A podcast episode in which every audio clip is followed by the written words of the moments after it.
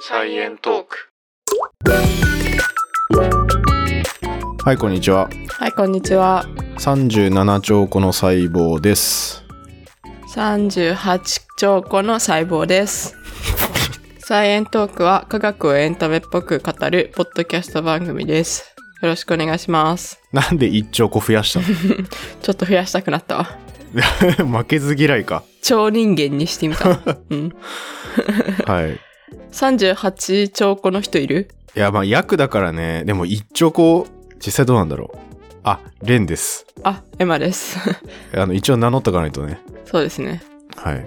細胞ということ、情報しかなかったんで、今。はい。はい。まあ、わかんないですけどね。だいたい37兆個の細胞で人間動いてるっていうことですけど、うん。まあ、そんな細胞の話をしていきたいんですけども、はい。まあ、そもそもあれか、前回人生史やりましたけど、反響どうなんでしょうね、これ。ああ、そうですね。ちょっと収録時点ではまだ出してないんでわかんないんですけど、はいはいはいはい。まあ生命誕生とともに人生史も始まったんですけど、はい。まあ今日は、まあもうちょっとその細胞がどうできていくのかみたいなところを、まあちょっとずつ生き物、もっと生き物らしくなってくるところなんですけど、はいはいはい。ちょっと全然違う話をすると、うん。ちょっと前に、あの、イーロン・マスクがツイッター買収するぞみたいなニュースがあったじゃないですか。ああ、ありましたね。あれすごいよね。なんか5、6、6兆円うーん。とか5兆円とか。いやー、金持ちはすごいなって思いながらニュースを見てました。いや、そうだよね。うん。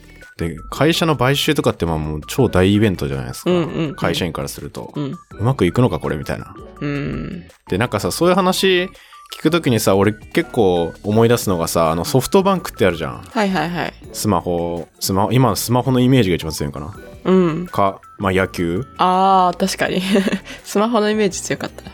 野球に詳しい人は野球のイメージ強いかもしれ野ない。球なんじゃない、うん。うんでさ、あのソフトバンクもさ、めっちゃ今までいろいろ買収とか繰り返して成長してきたみたいな話って聞いたことあるあー、ある。なんかもともと違う名前の会社だったよね。あれい違や、う。会社名は、会社名は一緒うん、結構昔からあ、事業が変わってきたんだっけあ、そうそう、事業はね、どんどん変わってて。まあ今結構投資とかがすごいけど、うん。あれさ、もともとさ、まああの、孫正義さんっていううん、人がさ、あの、最初、インベーダーゲームを日本で安く買ってアメリカで売りさばくみたいなことやったりあするね、ユニソンワールドっていう会社が一番最初で、ー。うん、うん、うん、で、そっからなんか日本ソフトバンクっていうやつ設立してから、うん。ういん。やソフトバンクってなんでソフトバンクなんだみたいな感じするじゃん。はいはいはいはい。だって PC のソフトウェアをいっぱい揃えて売るみたいな。あー、なんか聞いたことある気がする。だからソフトウェアのバンク、まあ、銀行みたいな。そうなんだ。まあ、そんな感じの由来なんですけど、うん、うん、これがさ、もういろんなさ、スマホだったらさ、ボーダフォンみたいなやつ買収とかしてさ、うん。うん。スマホ事業入ったりさ、野球もダイエーホークスを買収して野球始めたりとかさ、はいはいはいはい。すごいんだけど、俺これ見たときに、あ、これ細胞の進化と一緒だなって思ったよね。うーん。細胞も別の機能を持ってる細胞を 買収してでかくなるってことあ、そう、みたいなこと ええー、そうなんだ。っていうのが、本当に最初にあったっていう話をちょっと今日したくて、はいはい。細胞の進化はもうほぼソフトバンクの買収劇と同じようなもんですあ。、細胞の進化ね。 すごいざっくり言うと。そっか。いや、なんかさ、人間の体の中でさ、一つの細胞がなんかどんどん機能を獲得していくみたいなことかと思ったけど、それはおかしいなってちょっと思ったんだけど、そういうわけじゃなくて、あ、それはまたちょっと違う話だな。うん。うん、進化っていうことね。そうそう。ななんか、あの、エピソード3とかで生命、とりあえずあの、膜みたいなやつでさ、最初 RNA からだったのかわかんないけど、うんそういう最低限のやつで生き物っぽいやつできましたみたいなの言ったけど、はいはいはい。今ってさ、まあ、僕らの細胞ってさ、ちゃんと核があったり、ミトコンドリアがあったりとかさ、うん、まあいろんな機能を持ってるわけじゃないですか。一個の細胞でも。うん、まあそれって最初からじゃないよね。うん。で、まあそれをちょっと追っていきたいんですけど、はい。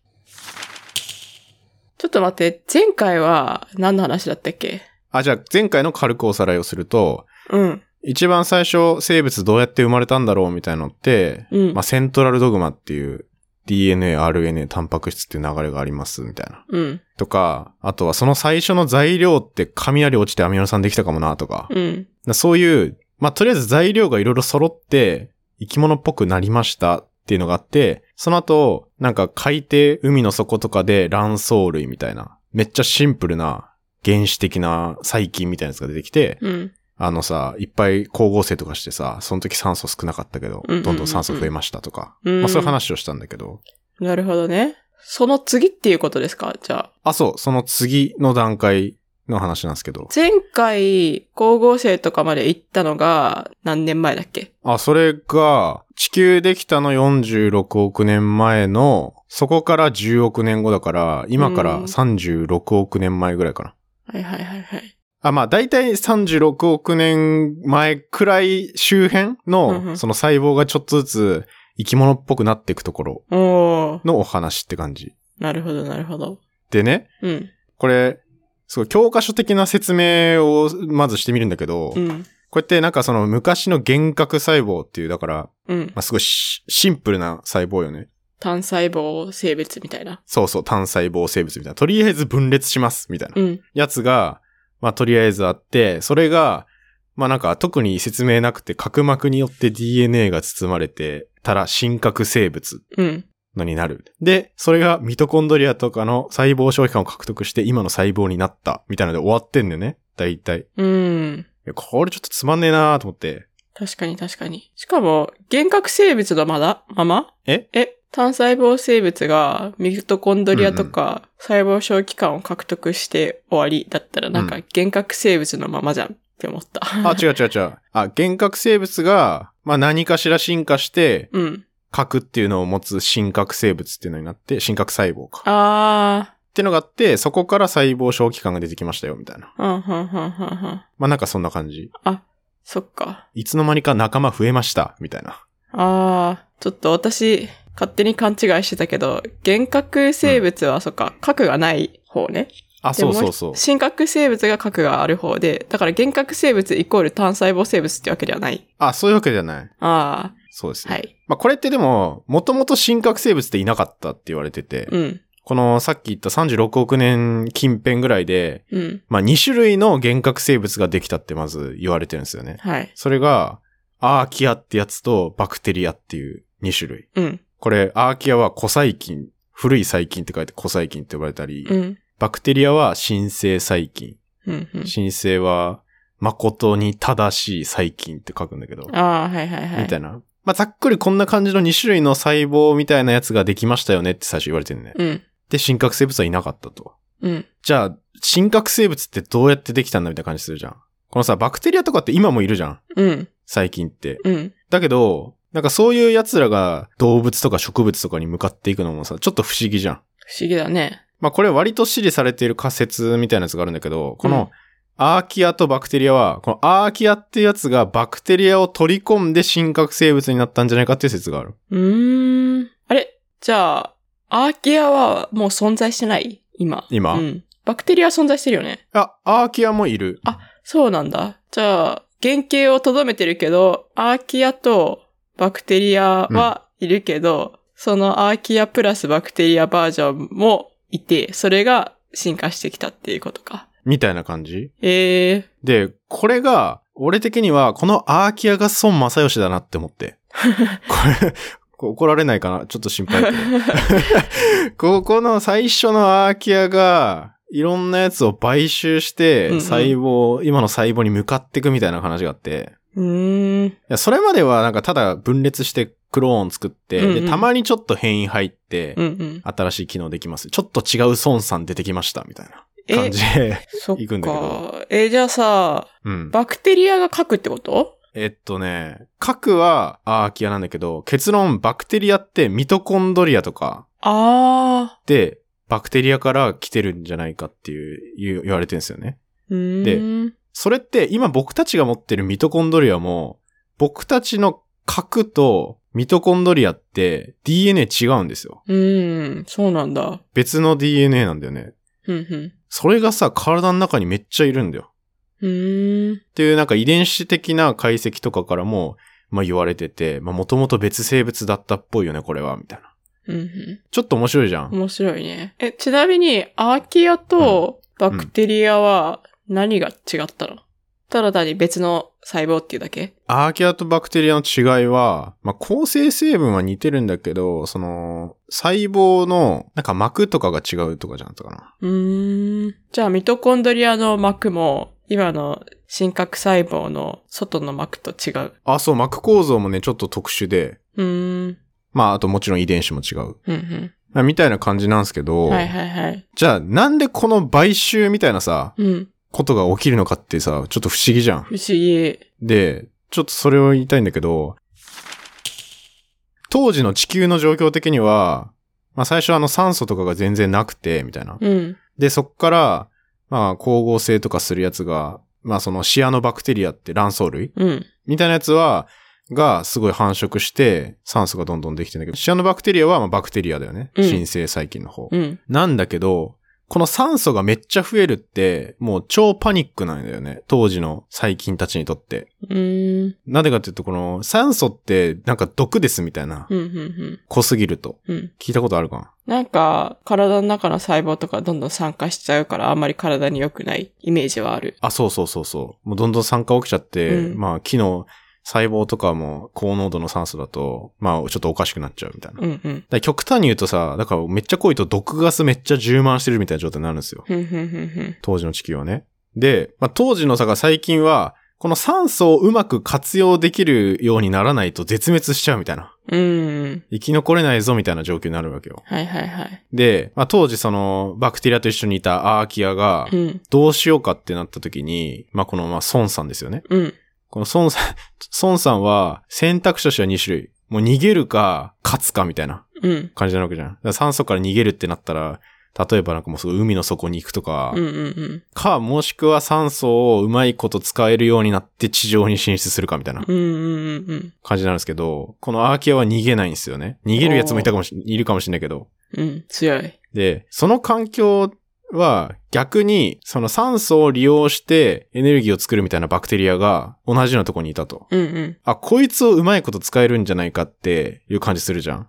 うんうんうんだから、だからこのアーキアってやつは、このバクテリアをうまいこと体の中に取り込んで、うん。うん。酸素を解毒させて、うんうんで自分が生き延びようとするんだよね。うん。うん。すごいね。これなかなかすごいじゃん。じゃあ、さっき、アーキアとバクテリアが2種類現れたって言ってたけど、どっちかというとなんかうんバクテリアの方が後にできた感じなんかな。あ、でも酸素をいっぱいある状況を作り出したのはバクテリアだから、え、アーキアじゃないのあ、バクテリア。バクテリアが、そう、シアノバクテリアってやあ、つそっがか、そっか。あれで、どんどん酸素を作って、まあ、アーキアはまあそこにいた別な細菌って感じだよね。あー、そういうことね。で、うんうん。バクテリアの中でも、その酸素をうまいこと利用できるバクテリアも別にいたってこと。そうそうそうそあー、なるほどね。う。だから、なんかね、アーキアは、これ、腕みたいな構造を作って、このバクテリアみたいなやつを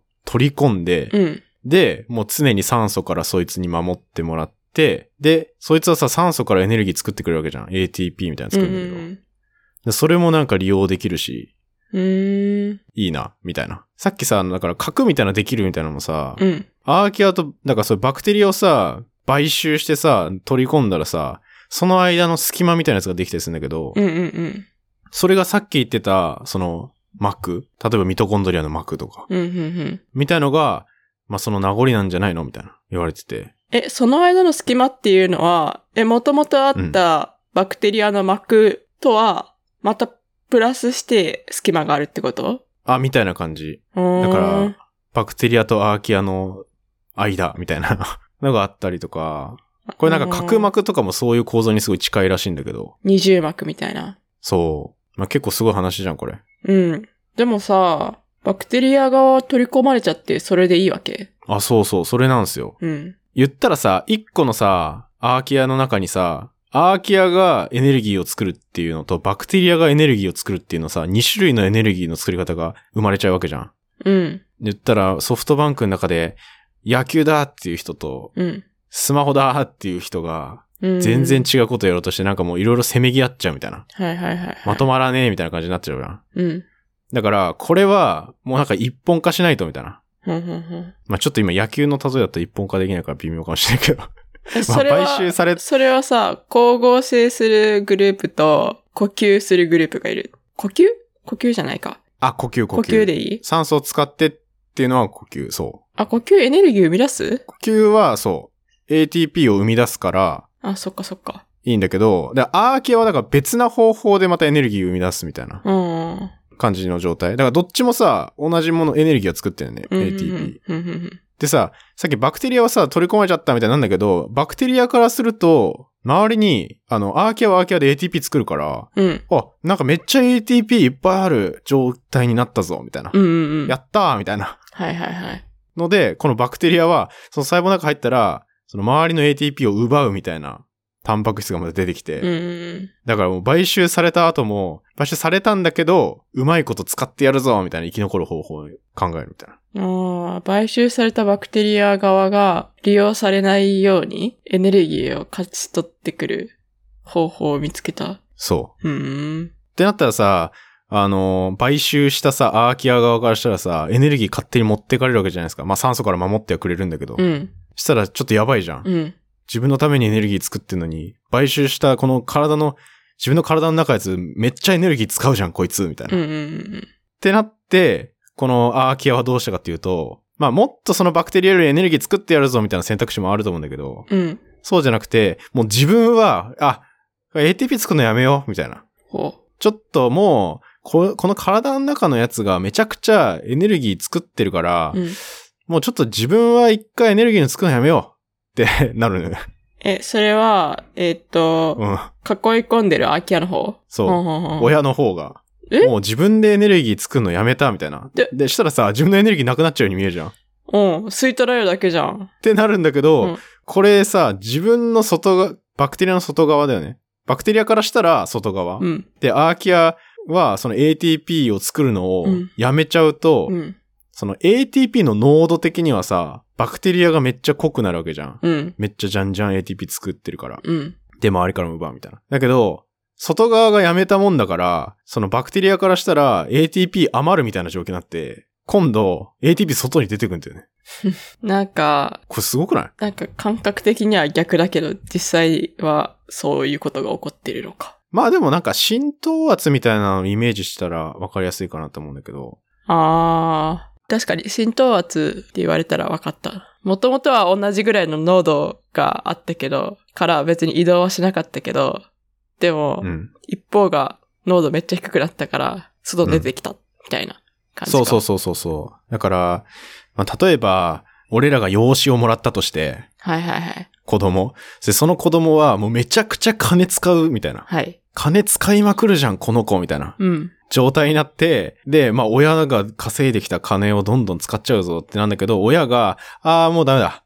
やめようってなって、親がもうお金を稼ぐのをやめたら、その息子がいきなりでお金返してくれるみたい な。そんそんなな状ことあ態。るか。 覚醒息子みたいな状態。おー。まあまあまあ、例えたらそういうことってことか。そうそうそうそう。まあこれね、偶然変異してこう逆転みたいなのが起きたんだと思うんだけど、うん。っていうのが起きて、このバクテエネルギーを作ってるバクテリアが今僕たちの体の中にいるミトコンドリアですっていう話なんですよね、これう。ーん。え、ミトコンドリアってさ、実際に取り込まれたバクテリアと同じような構造とか機能を持ってるのああ、っていう風には言われてるね。その遺伝子情報とか。じゃあ、今いるミトコンドリアとめっちゃ同じようなものが、実際にバクテリアとしても存在してるのああ、そういうこといや、それはね、いないんじゃないかな、全く同じようなのは。その、あくまでアーキアの中で進化してきたみたいな感じになってるから、今残ってるのは。うーん。でも、昔のアーキアに似てるやつは見つかってる。今でも。これ最近すごい見つかってて。昔のバクテリアに似てるやつは昔のバクテリアに似てるやつはね、ミトコンドリアに似てるやつじゃなくて。いや、ミトコンドリアは、もう、アーキアに取り込まれちゃった後のバクテリアだから、うん。その、バクテリア単体としてなんかいないのかなって思って。あ、でもバクテリア単体としてはいるんじゃないか。まあでも普通に、多分一般的なバクテリアだと思うけどね、それ。呼吸してエネルギー作るって。うーん。まあ呼吸してたら、もう似てるってことなんじゃないか。ふんふん。まあ形めっちゃ似てるみたいなやつがいるかはちょっとわかんないけど、ふんふんふん。いるかもしんない。うーん。サイエントーク。まあでもさ、こんなさ、変なこと起きてるのってさ、元々のアーキアが残ってないとさ、わかんないじゃん、実際。なんていうか、そういう買収みたいなことをやるやつが、今見つかっててもおかしくないじゃん。うん。で、それってなんかね、一応見つかってはいて、おう。最近。しかも日本の研究で見つかってんだけど、うん。この紀伊半島沖のね、し水深2500メートルぐらいからね、アーキアの中でもすごい昔のやつっぽいみたいな。うんうん。深核生物にめっちゃ似てるみたいな MKD1 ってやつが見つかってんだけど、これがね、さっき言ったその腕みたいな構造を作って他のバクテリアを取り込むみたいな動きをするみたいなうーん。のが一応ね、今でもね、残ってるやつがいたりするんですよね。それはもう、生きてる中でもう定常的にその行為をするの。ご飯を食べるみたいに。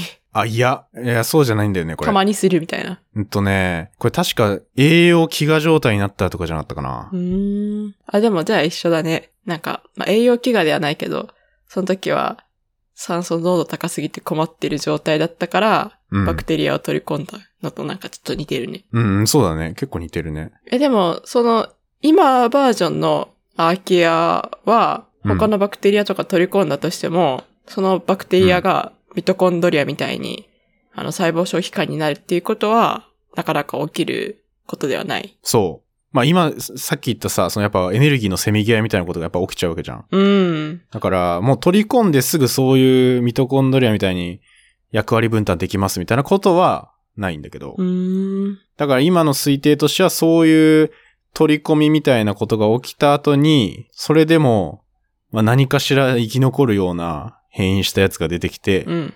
それが真核細胞の最初なんじゃないっていう。うーん。すごいね。いや、すごいよ。これ結構エイリアンみたいな話ですよ。いろんなやつ取り込んでさ。うん。そっか。でもなんか、取り込まれた中でも生きていけるって、うんなかなか取り込まれる側も強くなきゃ、 さ、死んじゃいそうだよね。そう。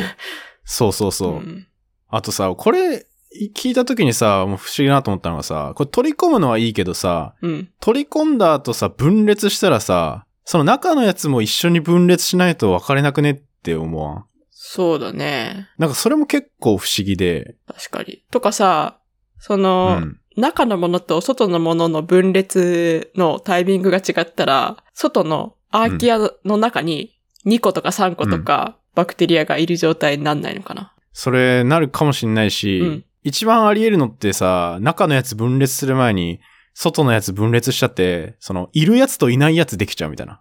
ああ、それもありそう。うんうん。そう。で、そんな感じのやつは一応見つかってて、うんうんうん。これね、ちょっと可愛い名前なんだけど、ハテナっていう微生物がいるんですけど、え、それ日本語でハってな日本語でハテナ。えー日本の人が見つけたのかなうんうん。こう、ハテナ、ハテナってやつは、これ、あの、も、もみ、もというか、なんか緑虫みたいななんかやつなんですけど、うん。これ割とね、植物と動物の間なんじゃないかみたいなうんうん。感じのやつで、まあ植物と動物ってさ、植物はさ、あの、葉緑体みたいなやつ持ってるのが植物ですとかは、いはい。習うじゃん。で、光合成できます。うん。で、動物はそういう機能は持ってない、うん。みたいなね。うん。で、ってことは、この動物みたいなやつが昔、そのまた葉緑体っぽいやつ、別なバクテリアみたいなやつを取り込んでう、ん植物みたいになったんじゃないのみたいな考え方できるじゃん。動物みたいなやつが植物みたいなの。ああ、そういうことね。うん。そう、葉緑体っぽいやつ取り込んで、それがまた別枠で進化してったら植物になりますみたいな。植物になる、植物になるのえ、動物っぽい植物ができるんじゃないのいや、植物になるか植物っぽいやつは、葉緑体があって光合成するって言ってたけど、動物っぽいやつの定義は、な。動物っぽいやつはそういう葉緑体とかなくて光合成もしないし、だから、呼吸で酸素とか、あとグルコースとか糖みたいなやつを取り込んでエネルギー作るよっていうのが動物の細胞じゃん。ああ、じゃあそれをガッチャンコして呼吸もするし、光合成もする植物になったっていうこと。みたいな。ああ。まあ一応さ、植物もさ、ミトコンドリアは持ってるからさ、うん、うん、うん。持ってるんだ。持ってる。うんで、そのよ昔の葉緑体の元みたいな光合成するやつが、そこにまた参入してきたら、植物細胞になるわけだ。うんすごい簡単に言ったらうん、うん、で、この植物の元みたいなことじゃないですか、要は葉緑体が。うん。うん。で、葉緑体の元になる、まあ、緑色の細菌を取り込んでっていうのが、このハテナなんですけど、このハテナが不思議なのは、その葉緑体みたいなやつを取り込んでるんだけど、うん、そいつが分裂すると、葉緑体持ってるやつと持ってないやつに分かれる。え、ごめん、あの、ハテナっていうのは、元から葉緑体持ってるやつそれとも途中で取り込むやつまあ今は持ってるやつ、とりあえず持ってるやつってうんうん。思ってもらっていいんだけど、ああ。もともと葉緑体みたいなの持ってる、まあ緑色のハテナってやつがいるとするじゃんうんうんうん。で、そいつが分裂すると、緑色のやつと透明なやつができるみたいな。ええ面白いね。そう、これ本当にいるんだよね、こういうやつが。でもさ、透明なやつはさ、もうハテナじゃなくなっちゃうよね。そう、ハテナ、というか透明なやつどうするって感じじゃん。うん。もともとさ、持ってたやつ持ってないやつができちゃうから。うん。どうするかっていうと、また他の緑のやつ取り込もうとするんだよね。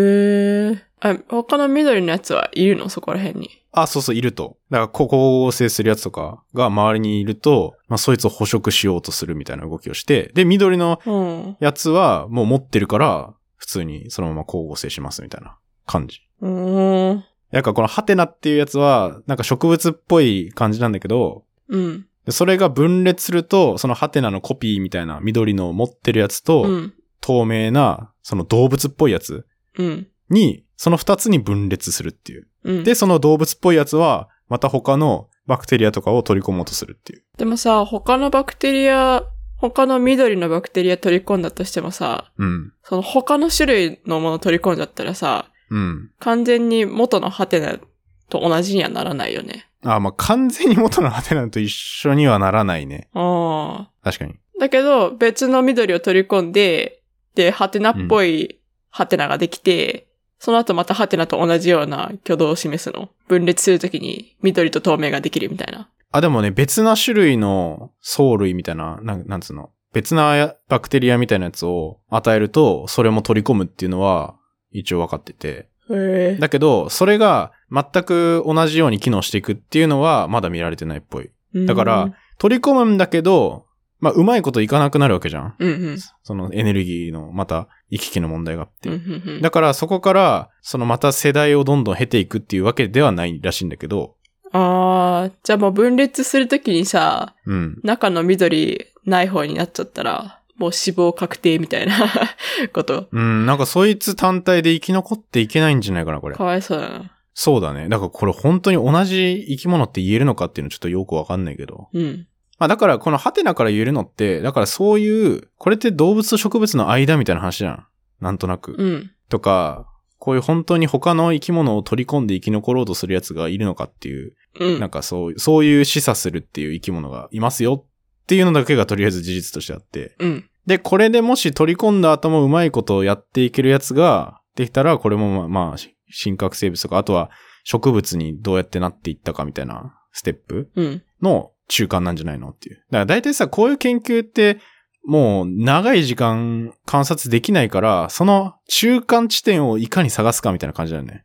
うん。生き物として。はいはいまあだからなかなかね、それが現代まで生き残ってるかどうかっていうのもわかんないし、うん。だからそこがね、なかなかね、研究としては難しいらしいんだけど。うーん。えーじゃあさ、結局さ、ミトコンドリア以外の細胞小器官も、全部バクテリアみたいに取り込んだ結果、今の形になってるっていうことああ、他のやつは、例えばゴルジ体とかそういうやつとかだよね。そうそそれは別 DNA を持ってるっていうわけじゃなくて、とりあえず膜構造みたいなう。うのん。があったりとか、だけだから、まあ全部が全部ではないよね。うーん。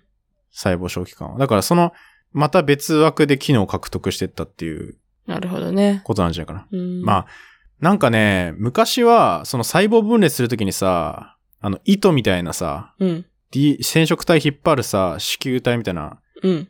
糸出てきて、それを分裂していくみたいな、その糸も、あの、弁毛みたいな持ってるさ、細菌、うん。ピョロピョロピョロピョロピョロってあの、尻尾みたいなのついててさ、うん。行くやつ。ああいう尻尾が細胞の中で機能してんじゃないのみたいな言われてたこともあったらしいんだけど、うん。なんか確かそれはね、今否定されてたような気がするな。うーん。でも仮説としてはそういうのもあったっぽいね。あれじゃあさ、結局さ、今の細胞が分裂するときに、ちゃんとミトコンドリアと一緒に分裂されるっていうのは、結局どういう風になったんだっけハテナみたいに緑と透明ができないのは、そういう風に進化していったのあ、それもね、そういう風に進化していったはずで、もしかしたら初めはハテナみたいにミトコンドリアありなしみたいになってたかもしれないけど、それが進化を減るにつれて、ちゃんと同時に分裂できるようになっていったっていうことか。ああ、多分、一番最初はだからさ、ミトコンドリア単体とかで入ってきた時はそういうのが起きてたのかなって感じするけど、うん。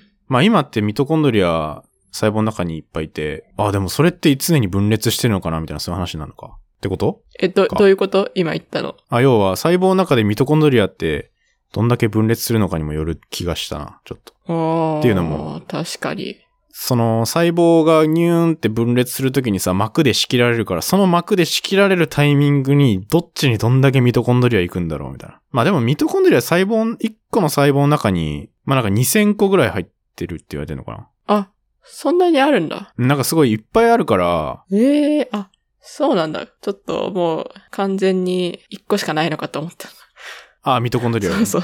ああ、そういうわけじゃないね。いっあーぱいいるね。だから、そのに、その細胞の中のミトコンドリアが全部ごっそり偏ったら、みたいな話になるよね。なるほどね。まあでも確率的にはそれはあんまりないから、今みたいな感じになってるんか。俺らの細胞が分裂するのとミトコンドリアが分裂するっていうのはもうなんか、また別、全然別軸みたいな感じあそっだねかそっか。うんうんうん。いや、なんか、あの、一つの細胞で一個のミトコンドリアあるんだったら、同時に分裂しなきゃいけないなって思ってたけど、確かに、あの、一個の中に何千個もあるんだったら別にね、あ、そうそうそうそうう。ん。で、一応なんか細胞も、うん。そのミトコンドリアの分裂みたいなのをなんか一応コントロールもできるらしくって。へえなんかそういうシグナルがあって、うんで、みなんかエネルギー不足とかになりそうだったらミトコンドリア増やそうっつって、で、その時に細胞の中のミトコンドリア増えます、みたいな。なるほどね、面白い。自動、半自動みたいな感じになってて。うん、うん、うん。で、だからそれもうまいことをコントロールしてるんですよね。うん。まあちょっと、親の細胞が分裂するときにミトコンドリアの分裂がどうなるかはちょっとわかんないけど、うん、いっぱいいるからっていうことかな、答えとして。うん。親の細胞が分裂してるときにミトコンドリア分裂しててもよくないうん。まあ、どっちかに入れば常にさ、分裂はしてると思うけど、うん。うん。それ関係ないんじゃないうん、あんま関係ないかも。うん。なんかたまたま親の細胞の分裂のもう真ん中ぐらいにいて、 で、それでなんうかん、ミトコンドリアの分裂しそうなやつがちぎれちゃうみたいなことはあるかもしれないけど、いや、それ関係な いか。いや、それ関係ないんじゃないそう、それ関係な いね。まあ、うんそういうこともあるかもしれないし、 あの、うん。どっちかに偏っている場合もあるかもしれないし、でもどっちだったとしてうもん別にそんな関係ないね。あんま関係ないようんね。一一一対一の関係じゃないから。うんうんうん。あまあそうですね。いや、でもこれすごいよな。だから、それをうまくコントロールしてるのすごいなというか、すごいね。なんか母親と胎児みたいな。違うか。母親と胎児もすごいなと思うんだけど、一個の細胞、一個の生き物の中にもう一個生き物いますみたいな状態じゃん。うん。確かで、に。うまいことエネルギーやり取りしてますみたいなう。ん。のには、なんか、構造はなんかちょっと似てるなみたいな。そうだね。まあ赤ちゃん側から何かを得てるわけじゃないから、一緒じゃないけど。うんうん。なんかこう、こういうね、生き物の中に生き物いるみたいな話結構好きで、腸内細菌とかもまあそういう感じだと思うんだけど。うああ、寄生虫と かね。ーん、まあ寄生虫はちょっと害を与えてる気がする けうど、親に。うん確か、にいや、不思議だなと思って。んうんうん。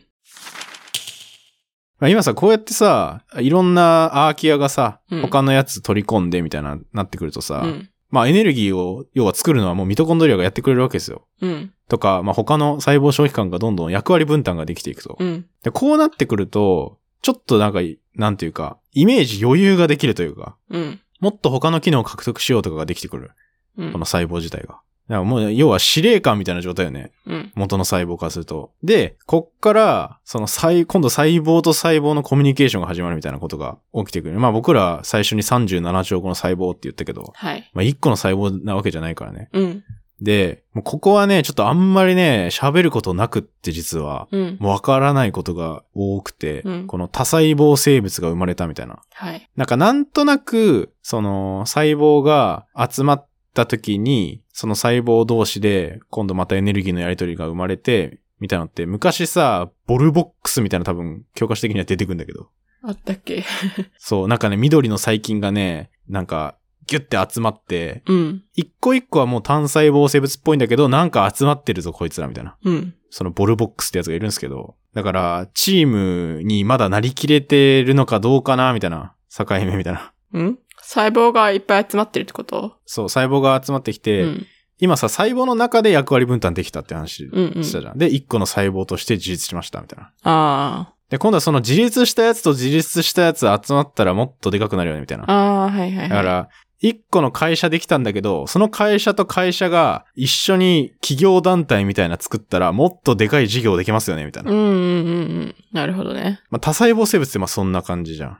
あ細胞がいっぱい集まってきて。あ。はいはいはいはい。で、もうこれはね、そのさっきのハテナみたいな、境目みたいな生物って全然見つかってなくって。境目みたいな生物っていうのはだから一個の細胞で一個の生き物みたいなやつはできたわけじゃん。うん。とりあえず。うん。今度それがさ、細胞がいっぱい寄り集まってでっかい生き物になっていくわけじうゃんん。うんうんうん。その過程が謎なの。ああ、なるほどね。はんはんはんはんどうやって一個一個のその単細胞みたいなやつがいっぱい集まってきてうん。高度な生物になっていったのかっていうところは、うん。まあなんか結構まだ謎らしくて。うーん。さ、さっき言ったその、ボルボックスっていう、なんか、なんか集まってるっぽいぞみたいな生き物はいるんだけど、うん。でもさ、それもまあ、まだ結構最近っぽい感じなわけじゃん。最近っぽい。ああ、うん、そうだね。も、うんもっと高度な生き物に実際はなってってるわけじゃん。うんい。ろんな植物とか動物とか。うん。そこがね、まだ結構謎が多いらしいですね、これ。え、ボールボックス以外に細胞の集まりってないのボルボックス以外にいるんかないや、結構ボルボックスの仲間ばっかり出てくるんだよな。え、ボールボックスは、ちゃんと、そうの、ん。細胞、各細胞が自分の役割があって、ちゃんと団体として機能してるのそれとも、あの、一個一個の細胞が自立しているのがただ集まってるだけ集まってるだけ、まあ、一応なんか連結してるみたいな感じで、なんか結合はしてますみたいな。うん。ちなみに、その、ボールボックスの細胞たちをうんまとめるような、なんか、全体の膜みたいなのってあんの膜というか、なんつうの、パイプみたいなので連結してるみたいな。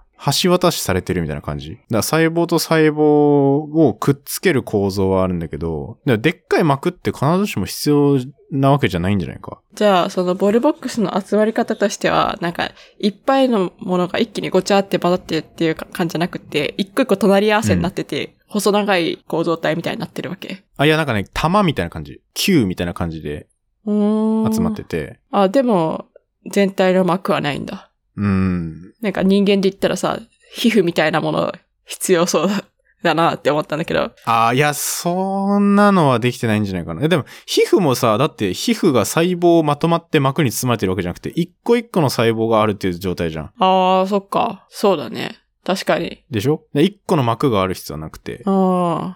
そっかそっか。だから細胞がより集まって、まあなんか一個っぽくなってるみたいな感じ。なるほどね。で、まあ一応なんかた、なんか何かしらの役割分担は確かあると思うんだけど、だけどね、これ結局、こういうさ、細胞より集まりましたみたいなやつから、つ、今度この科学史の話で次出てくんのって、もうめちゃくちゃ生き物なんだよね。うーん。結構ね、ジャンプしてる感じがすると思う。じゃあ、ボルボックスから私たちが知ってるような、この生物になるまでの間はもうちょっとよくわからないっていう、そういうことなんですね。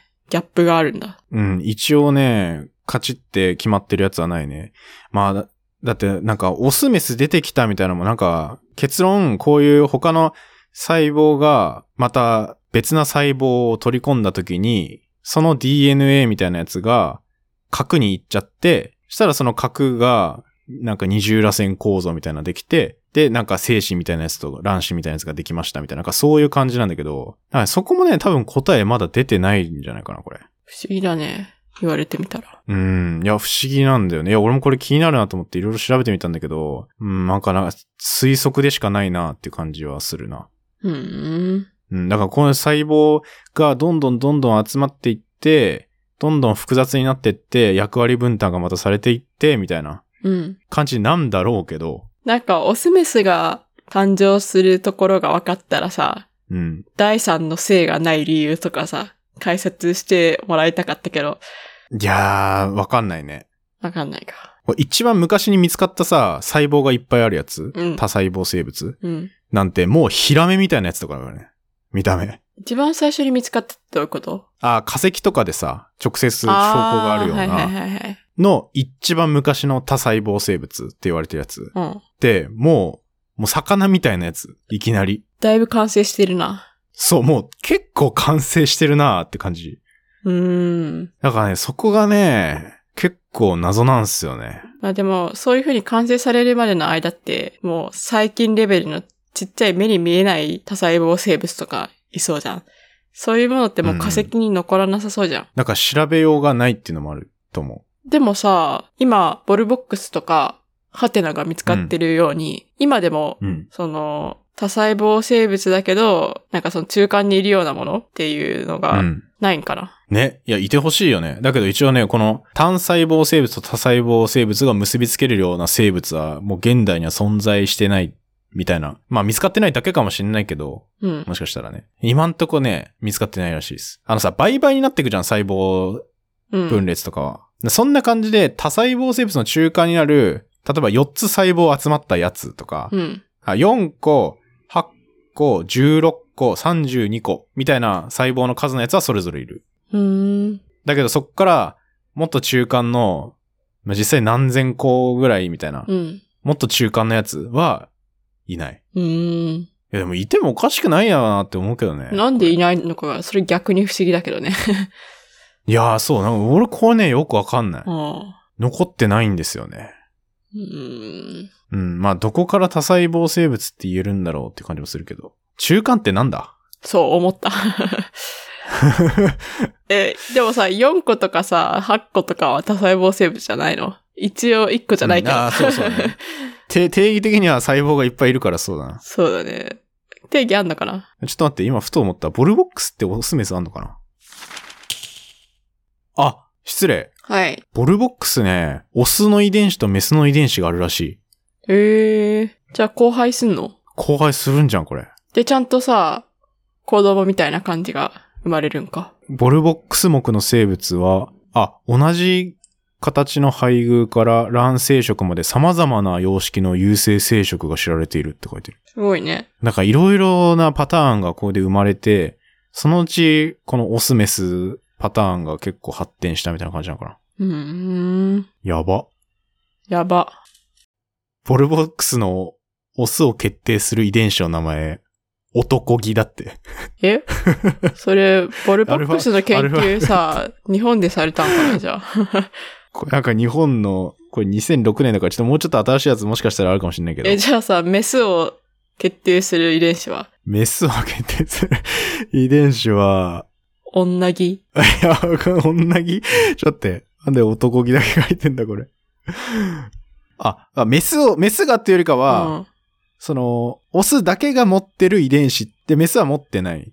オスだけを持ってるっていうのが男気っていうらしいから、ちょっとメスだけが持ってるやつあるかちょっとわかんないですけど。 Y 染色体みたいな感じか。男気。あ、そうだね。そう、Y 色、Y 染色体みたいな感じだと思う。いうーん。や不思議だな、これ。